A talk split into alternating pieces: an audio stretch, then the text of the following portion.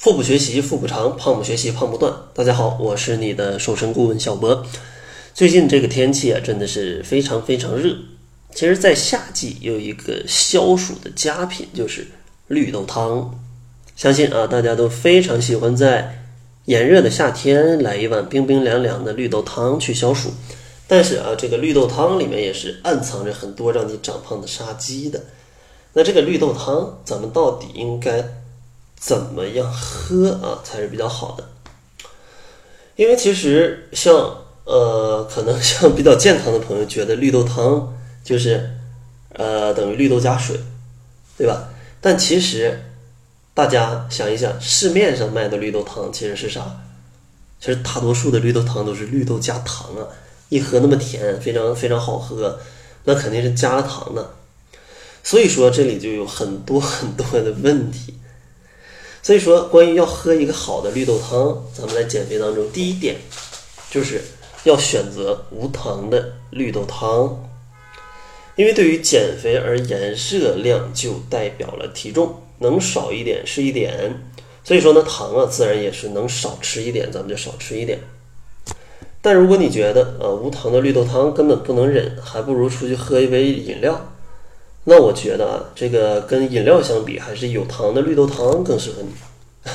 但是它是有一个排名的，最不应该喝的是市面上的饮料，其次不应该喝的是加糖的酸奶，再不应该喝的是有糖的绿豆汤，最后最棒的就是无糖的绿豆汤啊！大家可以根据自己的情况来去选一下啊。当然，这里牛奶应该跟无糖的绿豆汤放到一个一个段位的，它是非常不错的。然后。第二个啊，第二个注意的点就是，咱们绿豆汤最好还是来喝这种绿色的，因为比较有生活经验的人都知道，这个煮绿豆汤煮着煮着煮着煮着，绿豆就会慢慢变得有些发红了。其实呢，这不是小这个什么各种商贩给这绿豆整的什么假绿豆，对吧？其实是因为绿豆当中的多酚物质遇到氧化的结果。所以说呢，绿豆汤越绿，证明它的抗氧化能力越强。抗氧化能力强呢，就意味着它比较容易解暑啊，因为其实夏天人是非常容易衰老的，所以说呢，喝完对女性的皮肤也是不错的。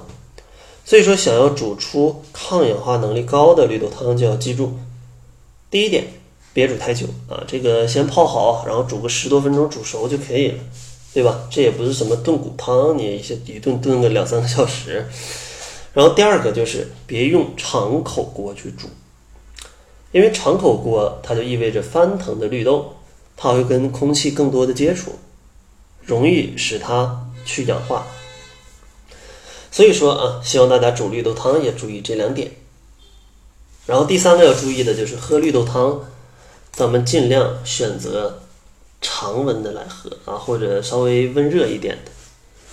因为其实像网上我搜了一下，非常多关于绿豆汤的这种说法，说什么空腹不能喝绿豆汤，肠胃差不能喝绿豆汤，老人要少喝绿豆汤，小孩子能不能喝绿豆汤，什么姨妈期间也要少喝绿豆汤。其实这些，我觉得问题都不大。最严重的问题就是你在夏天去喝非常冰的绿豆汤，所以说咱们喝绿豆汤的时候注意，不要喝那种太凉的绿豆汤，就好了。啊，剩下你去正常的饮用，它问题没那么大，啊，没那么大。当然啊，最好还是喝高于体温或者是正常体温相当的这种绿豆汤，这种啊是最最健康啊，最最健康的。